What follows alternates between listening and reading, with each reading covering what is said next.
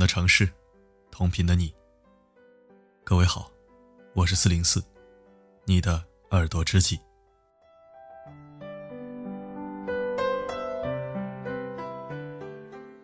在今天的文章里，隐藏了一个好玩的小程序，它伪装成了一个二维码。如果你发现了它，记得认识一下它。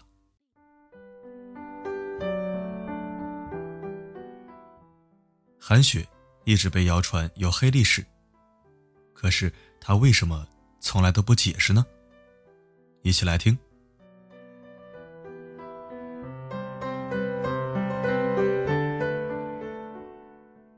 在生活中，有许多被你或者被他误解的事情，我相信每个人都经历过。有的人会选择沉默，有的人会委曲求全，有的人。会据理力争。不同的人有不同的态度。今天我要告诉你的是，不要太在意误解你的人。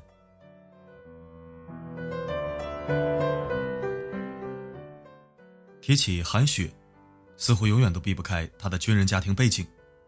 爷爷是老红军，已经去世了；奶奶是文艺兵，爸爸是机电工程师，妈妈是军医。都是从部队转业的，而韩雪从小在部队的院子里长大。自从出道以来，韩雪就被贴上了无数标签：红三代、花瓶、背景吓人。也就是说，他们都认为韩雪在事业上取得成就，都是来自于家里给的资源，和她本人没有太多关系。她的背景被传得神乎其神。后来韩雪证实。这都是假的。有人说他上春晚，是因为被人包养了才有机会上去。还有人说他被某导演潜规则了。甚至更过分的是，说他当小三，连孩子都生了。于是他上节目就被骂矫情，甚至不吃活蚯蚓就是矫情。我想问的是，一个大男人吃活蚯蚓都会恶心，何况一个女人呢？这和矫情有什么关系吗？韩雪这一误解就是十八年，洗都洗不干净。无论你怎么解释都没有用。他们只听信谣言，并不知道韩雪当时是以省状元的身份考入上海戏曲学院，而且从小到大都是品学兼优的好成绩。六岁的时候就进入合唱团，拿到江苏省十佳歌手的称号。他从十八岁起。就再也没有拿过父母一分钱。记得有一次采访的时候，记者暗讽韩雪是花瓶，韩雪立马就怼了回去。他说：“花瓶不是也看什么窑烧的吗？真材实料的花瓶，那是艺术品。”还有很多网友说他背景强大，全是靠家里。而韩雪的回复真的让人惊艳。他说：“那些喜欢拿背景说事儿的人。”有什么好跟我比的呢？我觉得可怕的不是别人的家庭背景比你好，而是也许他有背景还比你更努力。不要去羡慕别人，有的东西爸妈能给你，而有些东西爸妈给不了。韩雪一直被误解，一直被贴上各种标签。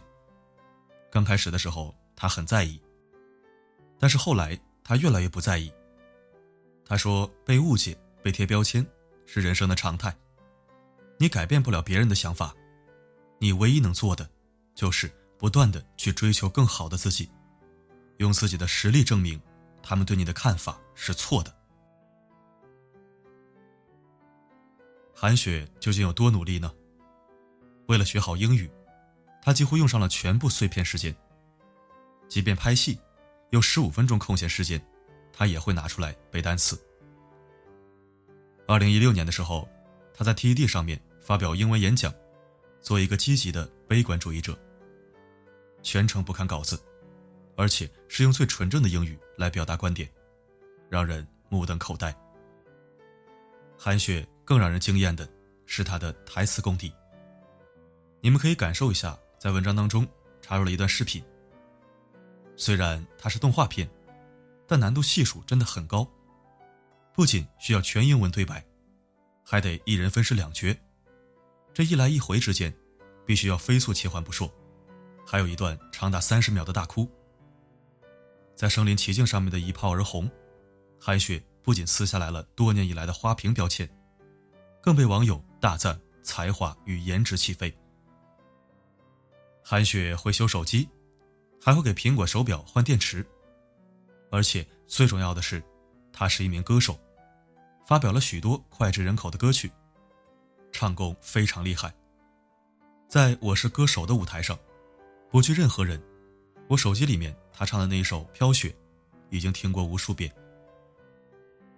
奇葩说创始人马东曾经说过：“被误会是表达者的宿命，这是世界的常态。”误会的澄清，不在于你做了什么，而是取决于别人对你的印象。即使你费了万般的力气去解释，别人依然只会相信对你的最初印象。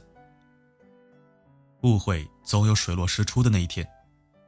水不落的时候，你想让石头出来，那简直是水中捞月。所以说，当误会解释不清楚的时候，就不要解释了。你越在意。越纠结，就会越陷入里面。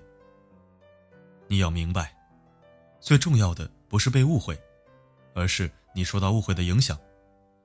当你将聚焦点全部放在自己身上的时候，当你努力走出很长一段路的时候，你肯定会发现，当时的那些误解都算什么呀？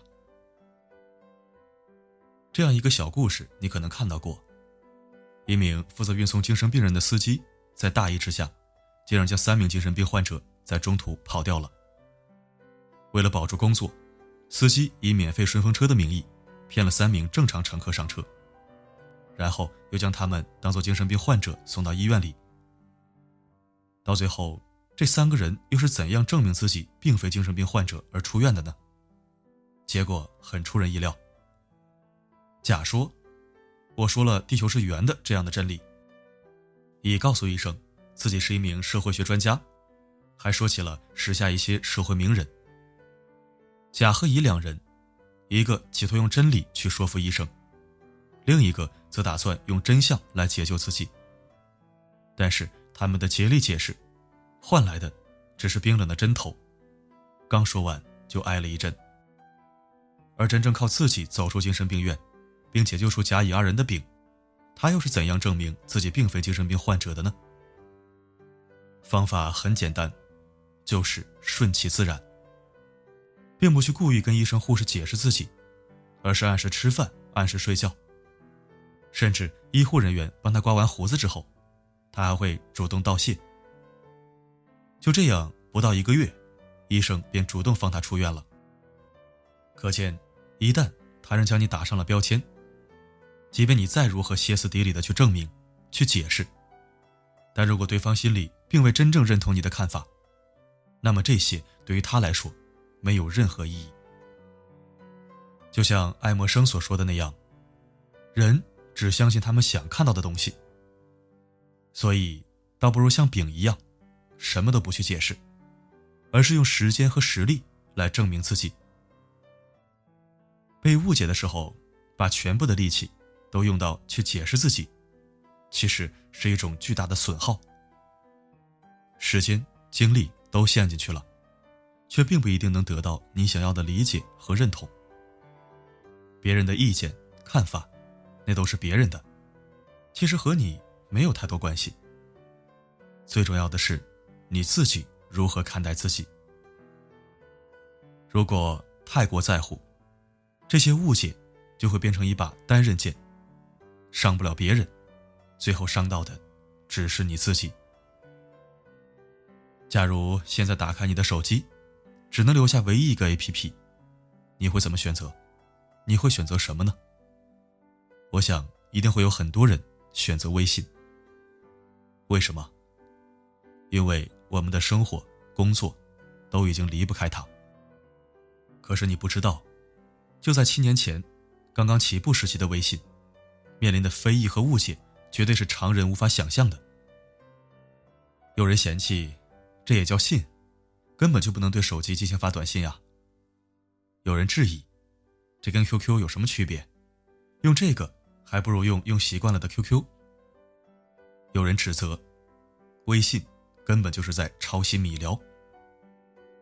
这些差评深深刺痛了微信团队的心。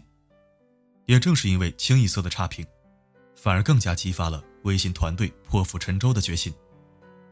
他们不仅不会放弃，还要留下来死磕。其实，当时的微信团队总共就十个人，都是零零散散从各个部门挖来的。在没有任何经验的情况下，微信团队只花了三个多月的时间，就完成了产品开发。紧接着。就是不眠不休的加班、测试、不断完善。在恶评如潮的情况下，微信团队带领着微信走了很远很远。现如今，微信被评为二十一世纪最伟大的产品，彻底改变了数以万计人的日常生活。人们的衣食住行都离不开它。在生活中，面临误解的时候。总会很多，但如果我们真正坚持下来的时候，就会发现，原来那些误解的吐槽声，在你的不断进步中，不知不觉的都会变成了赞扬声。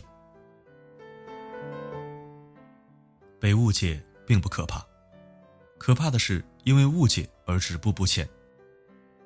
自从在公众号上写文章以来，我被骂过无数次。当你写婚姻情感文章的时候。有读者就会骂：“怎么天天就知道写一些这样的东西啊？”当你不写婚姻情感，转而写一些职场正能量的时候，又有读者骂：“天天只知道写鸡汤，写一些婚姻情感的干货吧。”刚开始的时候，我被骂、被误解，其实心里还是很在意的。但是后来我想明白一个道理：你满足不了所有人，无论你写什么，都会被人骂。真的，你无法让所有人都喜欢你。如果你可以满足所有人，那么你必然失去了自己的个性。继而，那些喜欢你文章的人，再也不会喜欢你了。后来，我就只会写自己喜欢写的，我手写我心。别人的批评，别人的误解，再也无法干扰到我。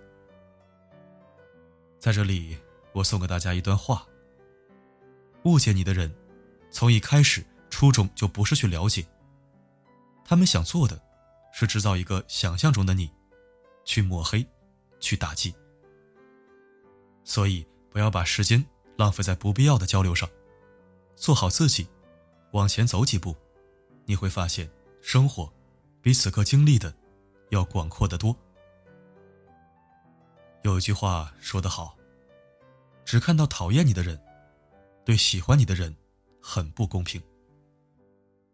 喜欢你的人那么多，为什么我要把自己的精力和时间，都浪费到讨厌我的人身上呢？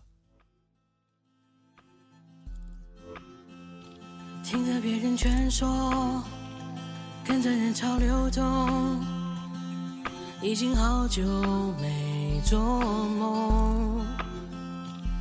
我表面不忠。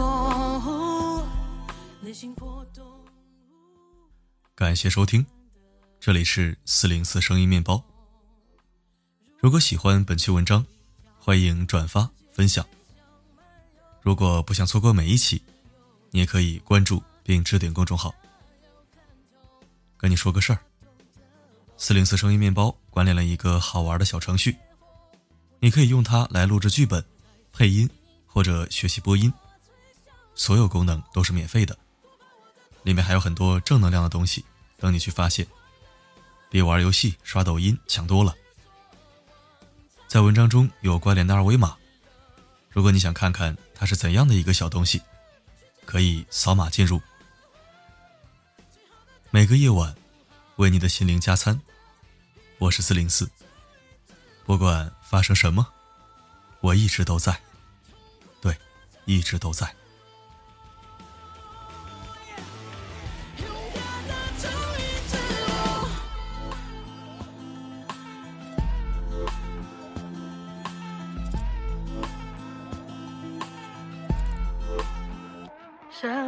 创作，不该只是复刻。